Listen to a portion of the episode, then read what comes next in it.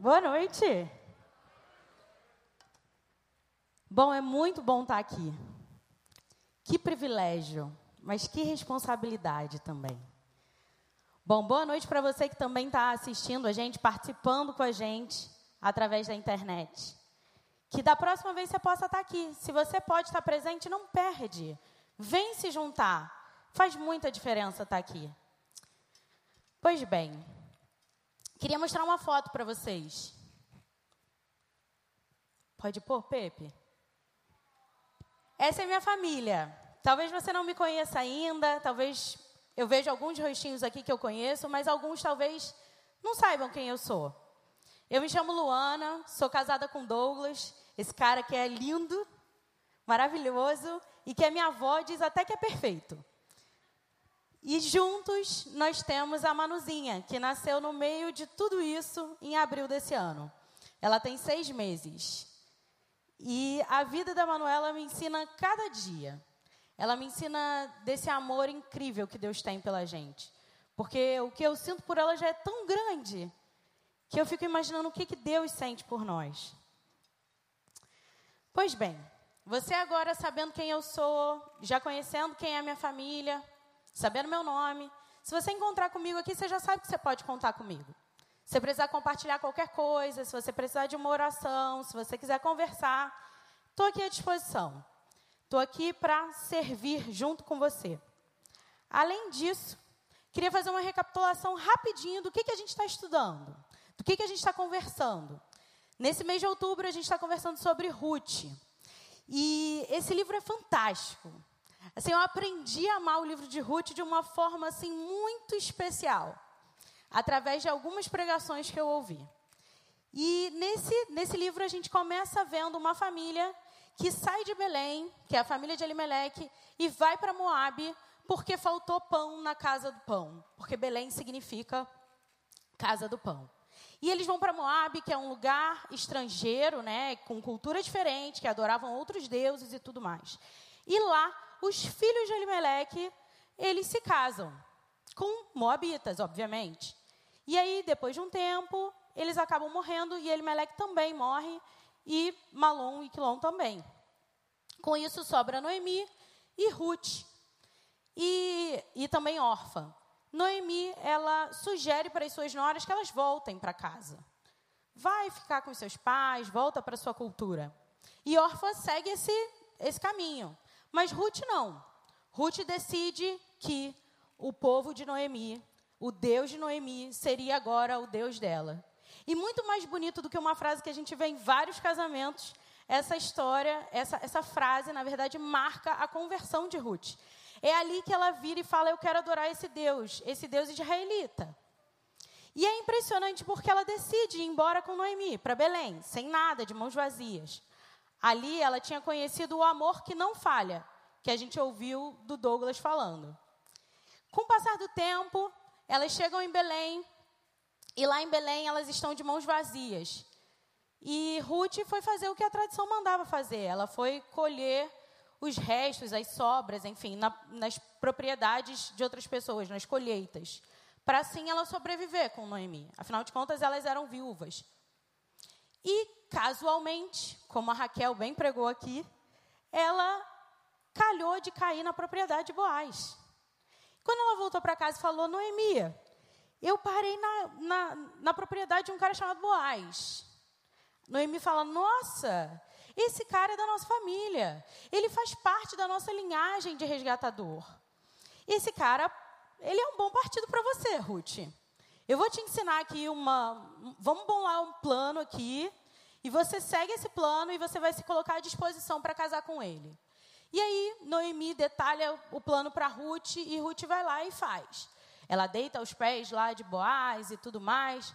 E, enfim, ela se coloca à disposição para casar com ele. E aí, a gente vê o que, que Boaz faz, que foi o que o pastor Guilherme pregou na semana passada. Ele vira e fala para ela para ela não voltar de mãos vazias. Ele envia ela de volta para casa, mas manda ela com algumas coisas, não de mãos vazias. E agora a gente para onde a gente está nessa história. A gente está no capítulo 4. E agora a gente vai ver o resgate de fato. a gente vai entender o que, que aconteceu nessa história, que até então é um romance, mas tem esse suspense: será que vai dar certo? Será que não vai dar? Será que Boaz vai casar com Ruth? Será que não vai? Afinal de contas, ele não é o primeiro da linha de resgatador. Será que isso vai dar certo? Não vai dar certo? A gente vai ver isso essa noite. Eu te convido a ler Ruth 4, de 1 a 12. Abre a sua Bíblia aí.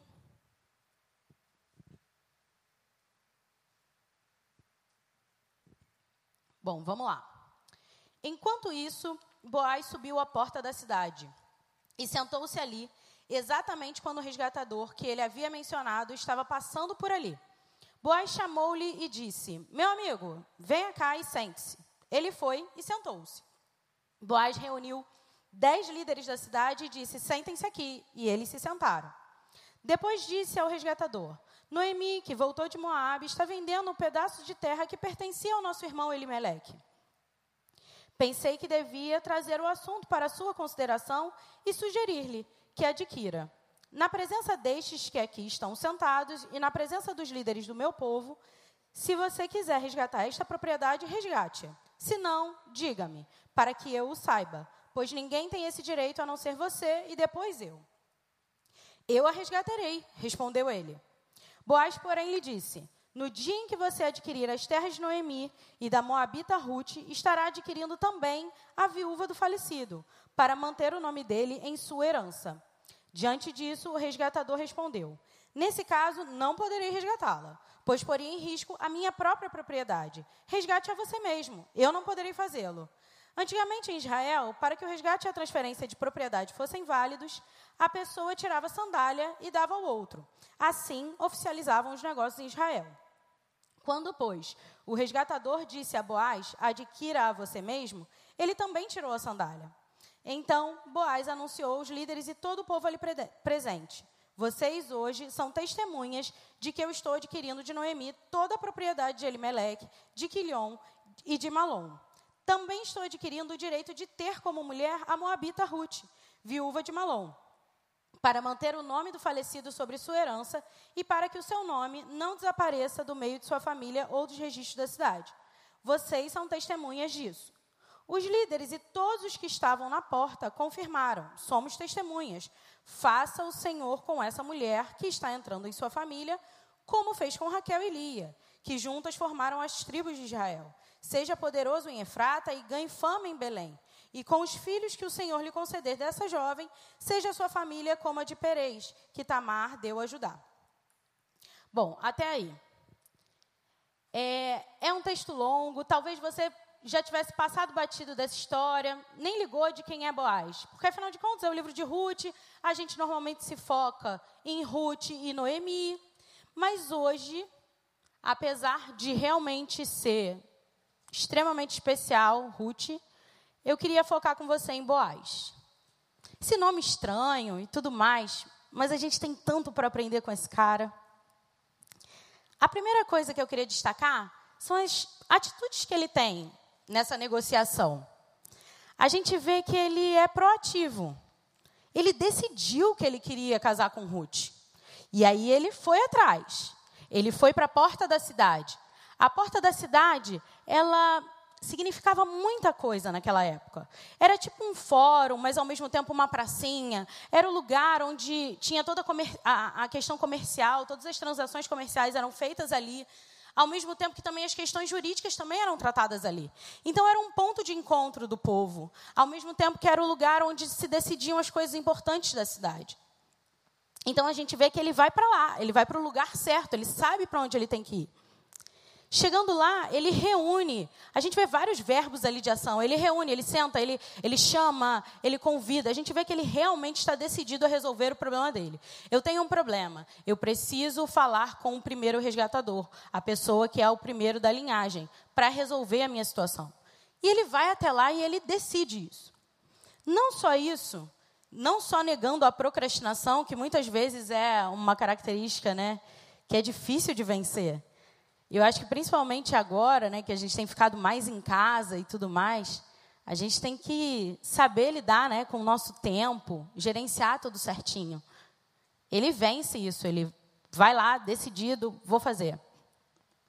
Além disso, ele age de uma forma legal. Ele não simplesmente se contenta em se unir a Ruth ou morar junto ou qualquer coisa do gênero. Ele decide que ele quer fazer aquilo de forma legal, oficial. Talvez a gente aqui lute com outras questões. Talvez você fale, Luana, eu não sou casada, não, não namoro, não moro junto, não nada.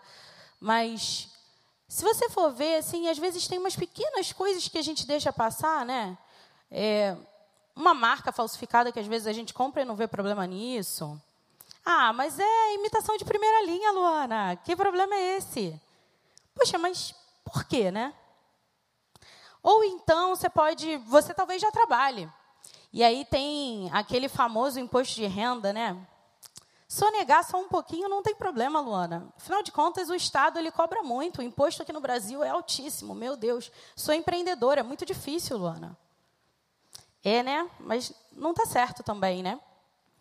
Pois bem, eu aprendi isso com Boaz agora também. A gente tem que fazer as coisas de forma legal. Além disso, a gente vê transparência, verdade no que ele está falando. Ali era uma grande oportunidade. Noemi estava vendendo as terras dela, de certa forma. E aí ele vai lá e fala para o outro resgatador, fala, você tem preferência. Depois de você, só eu. Mas você tem preferência. Você pode adquirir esse negócio. Então ele age de forma transparente. Mas ao mesmo tempo que ele é transparente, a gente vê que ele tem uma intenção ali. Ele deixa claro que ele tem a intenção de se casar com Ruth, ele não esconde isso. E logo assim que o outro resgatador fala, não, eu resgatarei, ele fala, olha, mas se você resgatar, você não pode esquecer que você vai ter que levar a viúva também. Você vai ter que levar Ruth. E se ela tiver um descendente, essa propriedade é dele, não vai ser sua. Então, assim, ele age com transparência, mas ele também é estratégico. E diante de tudo isso, eu olho para isso e falo: isso combina com, com a palavra de Deus, todas essas características? E eu vejo que sim. Eu vejo que ele é realmente um servo de Deus, esse cara. Ele segue aquilo que ele acredita que Deus tem para a vida dele. E a minha primeira pergunta para você hoje é: você também tem seguido os valores do reino de Deus? Quando você olha assim para as suas atitudes hoje, elas demonstram esse Deus? Elas falam quem você é ou as pessoas precisariam é, ir a fundo na sua vida para poder saber? Você quer agir de forma legal, transparente e muitas outras virtudes que a gente pode pensar? Ou você tem tentado dar um jeitinho? A gente aqui no Brasil, né, a gente tem essa característica de jeitinho e tudo mais, de tirar vantagem. Será? Será que é isso que Deus tem para mim, para você? Essa foi a primeira pergunta que eu me fiz. E eu hoje compartilho com você. Além disso, é, quando eu olho para essa história, eu vejo que não tem só Boaz. A gente continua olhando aqui e a gente vê que tem uma outra pessoa envolvida aqui. É, te convido a ler novamente os versos de 3 a 6, que diz o seguinte: Depois disse ao resgatador: Noemi, que voltou de Moabe, está vendendo um pedaço de terra que pertencia ao nosso irmão Elimeleque. Pensei que devia trazer o assunto para sua consideração e sugerir-lhe que adquira na presença destes que aqui estão sentados e na presença dos líderes do meu povo. Se quer resgatar essa propriedade, resgate-a. Se não, diga-me para que eu saiba, pois ninguém tem esse direito a não ser você e depois eu. Eu a resgatarei, respondeu ele. Boaz, porém, lhe disse: No dia em que você adquirir as terras de Noemi e da Moabita Ruth, estará adquirindo também a viúva do falecido, para manter o nome dele em sua herança. Diante disso, o resgatador respondeu: Nesse caso, não poderei resgatá-la, pois poria em risco a minha propriedade. Resgate a você mesmo, eu não poderei fazê-lo. Esse senhor sem nome, ele não, a gente não, não sabe qual é o nome dele, e aí me permita, eu vou chamá-lo de senhor sem nome é, ele vê ali uma boa oportunidade, como a gente falou. Ele fala: nossa, é uma terra que tem aqui à disposição, com uma viúva. Bom, daqui a algum tempo eu cuido dela durante um tempo, depois ela vai morrer e a terra fica para mim. Uma ótima oportunidade, estou dentro, eu vou resgatar. E aí, Boaz vai lá e fala: Olha, não é bem assim. Se você resgatar, você vai precisar levar também Ruth, que é uma jovem, ela é viúva, mas ela é jovem. E se ela tiver algum descendente, a herança é dele. E ele fala: Então não. É impressionante como, assim, de uma hora para outra é sim e não, né? Tipo, eu posso, não, não posso. E às vezes a gente também tem essa característica, né? De, não, tô dentro. Aí, quando a gente pensa, hum, vai custar meu tempo, vai custar meu, meu recurso, não, tô fora. Não tô nessa, não. Não quero, não. Dá muito trabalho, Luana. Então, assim, é, eu penso que ele pensou em primeiro nele. E talvez eu, ou você, eu e você, a gente se olhe e fale: nossa, eu também sou assim, egoísta, né? Às vezes a gente tem dificuldade de assumir, mas é essa a palavra. A gente não quer abrir mão do que é nosso, do nosso tempo, para o outro. Ainda mais se não tiver algum benefício né, futuro e tudo mais. Mas não é isso que a gente vê em Boaz. Bom, ele fala assim: o outro resgatador, o Senhor sem nome, ele fala: pois poria em risco a minha propriedade. E nesse ponto a gente vê que ele tem ali o desejo de ser conhecido. Porque, afinal de contas, se ele tivesse a, a propriedade dele, estaria ali o nome da terra, seria no nome dele, e ali seria perpetuado né, a, a família dele. E ele tem esse anseio no coração dele, de ser reconhecido. E quantos de nós será que a gente também não tem esse anseio no nosso coração? De talvez ser visto como alguém extremamente relevante, que o nosso nome seja conhecido, que as pessoas olhem e vejam na gente uma referência. Não estou dizendo como cristão, estou dizendo no geral. E é impressionante porque a gente vê isso na Bíblia, não é só nessa história. A gente vê a história do jovem rico, que conversou com Jesus e foi no mesmo caminho.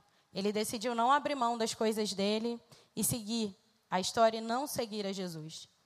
A gente vê isso na Torre de Babel também, que eles tinham o desejo de serem conhecidos. A intenção, é, quando eu falo isso, eu não estou falando da questão da gente ser uma geração que vai mudar a história, porque eu acredito nisso a gente, como geração, mudando a história através do nome de Jesus. E não do meu e do seu nome. Não para que a nossa geração seja a geração conhecida, mas para que o nome dele seja reconhecido, para que ele seja conhecido, para que ele seja exaltado. Quando isso muda, aí faz sentido. A partir do momento que é só para meu bel prazer, isso não faz sentido. Quem sou eu? Pois bem, Por fim, continuando sobre esse Senhor sem nome, é muito irônico isso. Porque ele não tem nome. A gente não sabe o nome dele, a gente não sabe nenhum detalhe. A gente só sabe que ele era o primeiro resgatador da linhagem para poder resgatar Noemi, a terra de Noemi. Mas a gente não sabe quem o nome dele, a gente não sabe mais nenhum detalhe. E é impressionante porque ele lutou para que o nome dele fosse conhecido. Você não acha irônico? Não é estranho o fato dele ter, tipo, se preparado para isso, não ter aberto mão, tal, tudo mais para poder se tornar alguém conhecido. E no final, o nome dele na Bíblia é Senhor sem nome. Ele é chamado aqui, tipo, Boaz chama ele e fala: "Vem cá, meu amigo". Então, assim, será que a gente não está indo com os propósitos errados? Será que a gente não está com a intenção do nosso coração de forma errada? Minha pergunta para você agora, para você e para mim, porque todas essas perguntas que eu estou fazendo para você eu me fiz. Será que você continuaria fazendo as boas ações que você faz, se é que você faz, se ninguém soubesse? Se você não pudesse postar no Instagram, se nem a pessoa que estivesse recebendo essa boa ação soubesse disso? Qualquer coisa que você vai fazer vai te custar tempo, vai te custar dinheiro, vai te custar algum recurso. O pastor Marcos sempre falou uma frase que eu acho incrível. ele sempre falou assim: olha para a sua agenda e olha para a sua conta bancária e vê o que, que é importante para você. Porque aquilo que é importante para você vai demandar do seu tempo e dos seus recursos. Então, se você hoje parasse para analisar o seu tempo, a sua agenda, e para onde está indo o seu dinheiro, ou os seus recursos, quaisquer que sejam eles, para onde está indo?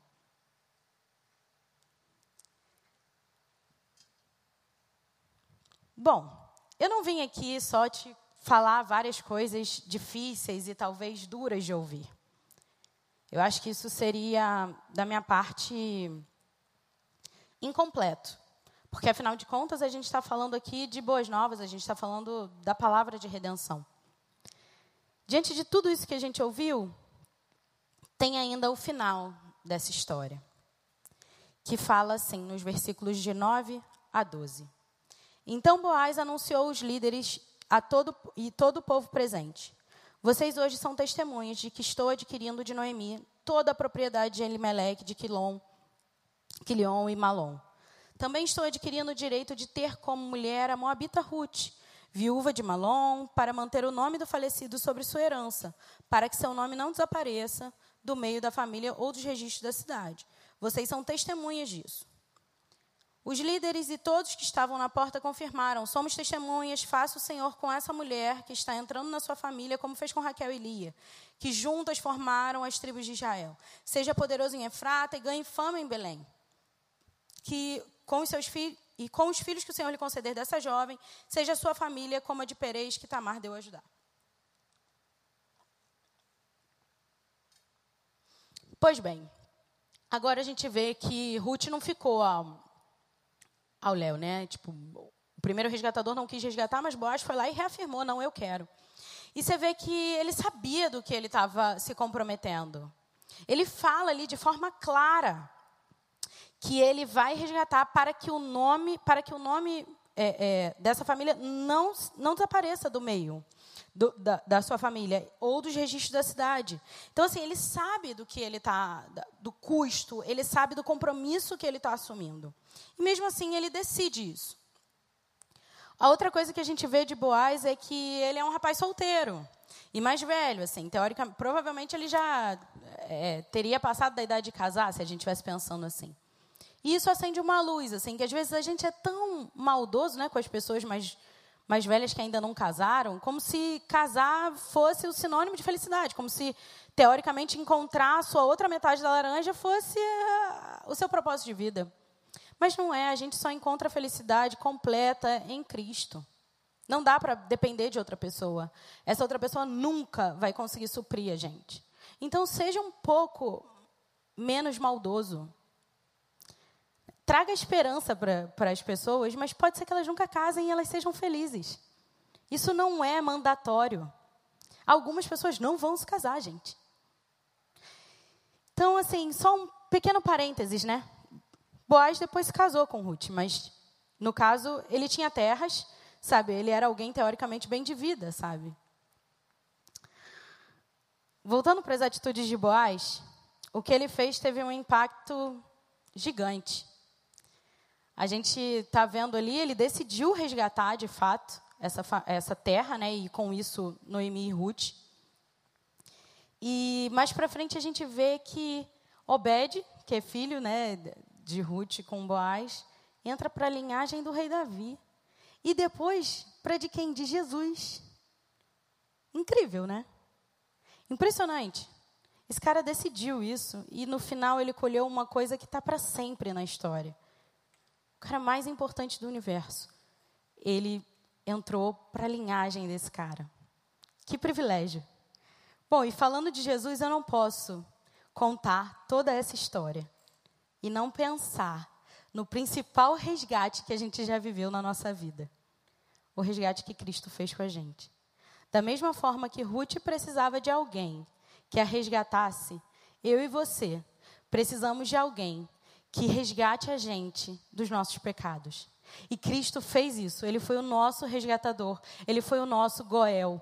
Goel significa redentor em hebraico. Exatamente a mesma palavra que é usada ali para falar desse resgatador, que é o que Boaz faz. A gente vê que é o que a gente precisa. A gente precisa de um resgatador. Alguém que, independente das circunstâncias, Ruth era viúva, moabita, estrangeira, alguém que não tinha nada para oferecer. E ele, Boaz, ainda assim, decidiu resgatar essa mulher. Da mesma forma, eu vejo eu e você, que a gente não tem nada para oferecer para Jesus. E ainda assim, ele decide resgatar eu e você, redimir a gente, dar um futuro, uma esperança. Ele dá para a gente propósito de vida e missão. Talvez você já tenha ouvido desse Jesus, talvez você já tenha se comprometido com esse Jesus, talvez na sua adolescência você tenha falado, eu vou viver para esse cara, e agora você não tem vivido mais. Talvez você escute essa história e fale: Cara, eu nunca ouvi falar desse tal, desse Jesus. Eu quero te dizer que ele morreu para que eu e você pudéssemos ter uma vida, uma vida abundante, uma coisa que muda toda a nossa história. Eu e você, a gente tem um propósito de vida, independente de coronavírus ou qualquer coisa que viva, que, que aconteça, a gente tem um porquê de existir. A gente não está aqui de passagem. Eu não estou aqui para simplesmente depois morrer e virar pó. Eu estou aqui para transbordar de um amor que é maior, muito maior do que eu. Eu queria te convidar, depois de todas essas perguntas que eu te fiz, eu acho que eu te enchi de perguntas, mas eu queria fazer você refletir junto comigo. Será que eu estou precisando desse redentor, desse Goel na minha vida? Será que eu, Luana, eu, minhas atitudes não estão batendo muito com aquilo que teoricamente eu conheço, professo e acredito? Ou por fim, talvez você vire e fale: É, eu acho que de tudo isso que você falou, eu pareço mais com o Senhor sem nome. Mas eu não quero viver assim. Eu queria te convidar a cantar essa canção, que a gente vai lembrar que Jesus ele é o plano perfeito. Ele é aquele que eu me emociono demais de ouvir essa música, porque quando eu penso, para para pensar, para prestar atenção nessa letra. Ela fala que um plano para salvar, um pacto para selar, silêncio no céu. Resgate e salvação, encheu seu coração, ele nem hesitou. Então, assim, é como se Jesus falasse: Eu vou, eu quero resgatar esse povo. Vale a pena. Então eu quero te convidar a olhar para Jesus, não como esse cara da religião ou esse cara da teoria, mas esse cara que transforma a sua vida de fato. Ei, o que, que você está fazendo com a sua vida, cara? O que, que você está gastando o seu tempo? Por quê? Isso não vai fazer história. Mas mudar a vida de alguém através do amor de Jesus, isso é eterno. Isso sim vale a pena. Dinheiro, bem, carro, viagem, qualquer outra coisa é muito legal, é. Mas e aí? Bom, vamos cantar essa música. Eu gostaria que você tivesse espírito de oração, pensasse junto comigo: ei, o que, que eu posso melhorar? Deus, transforma a minha vida. Se você não conhece esse Jesus, que esse seja o momento. No final, eu quero fazer uma oração com você. Quero que a gente coloque de novo o nosso coração, colocando Ele em primeiro lugar. Porque é, é isso que vale a pena nessa vida.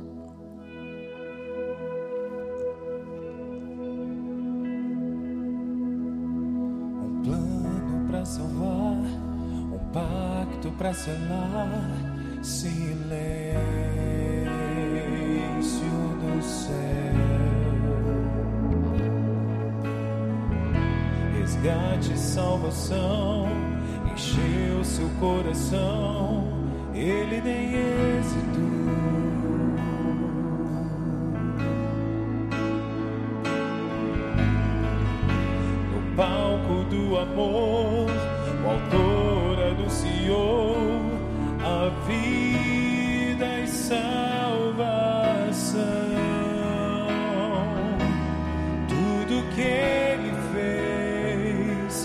Foi obedecer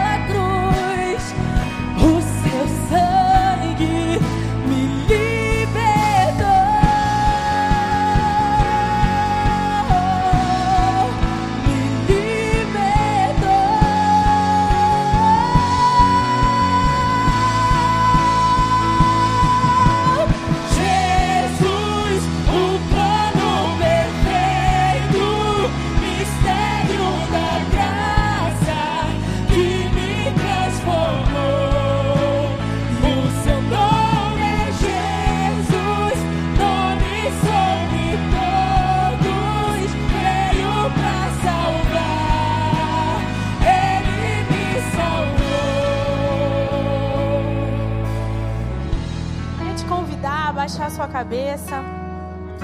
E queria te perguntar: se você está ouvindo isso pela primeira vez, Luana, eu estou ouvindo falar desse tal desse Jesus pela primeira vez na minha vida. Eu quero conhecer mais desse amor. Eu quero te convidar a levantar a sua mão. Se você está na internet, manda para a gente uma SMS para esse número que vai aparecer aqui embaixo. A gente quer saber mais sobre você, a gente quer te contactar. Então, se tem alguém aqui no nosso auditório que está querendo ouvir, que está ouvindo pela primeira vez sobre esse Jesus, eu quero te convidar a levantar a mão, para que a gente possa orar junto, para que a gente possa poder interceder por você. Esse amor que é avassalador, esse amor que traz propósito, sentido para nossa vida. Você que está aqui também e fala assim, Luana, é, as minhas atitudes não estão muito parecidas com aquilo que a gente acredita ou que Deus realmente tem. Eu quero recomeçar, eu quero colocar Deus em primeiro lugar de fato na minha vida. Levanta sua mão também, a gente quer orar por você. A gente quer caminhar com você. A gente quer te ajudar. E por fim, você que olha e fala: Nossa, a minha vida está muito mais parecida com esse Senhor sem nome do que com um Boaz. E Luana, eu quero mudar. Eu não quero continuar dessa forma. Levanta sua mão também. Queria estar orando por você. Não tenha medo. A gente não está aqui para julgar ninguém. A gente está aqui para caminhar junto. Eu me coloco nessa posição também. Amém. Deus te abençoe. Que o Senhor continue falando aos nossos corações. Que Ele possa trazer realmente consciência para aquilo que a gente tem vivido. Que a gente possa olhar e falar: Nossa, tem tanta coisa ainda, Deus, que eu preciso melhorar.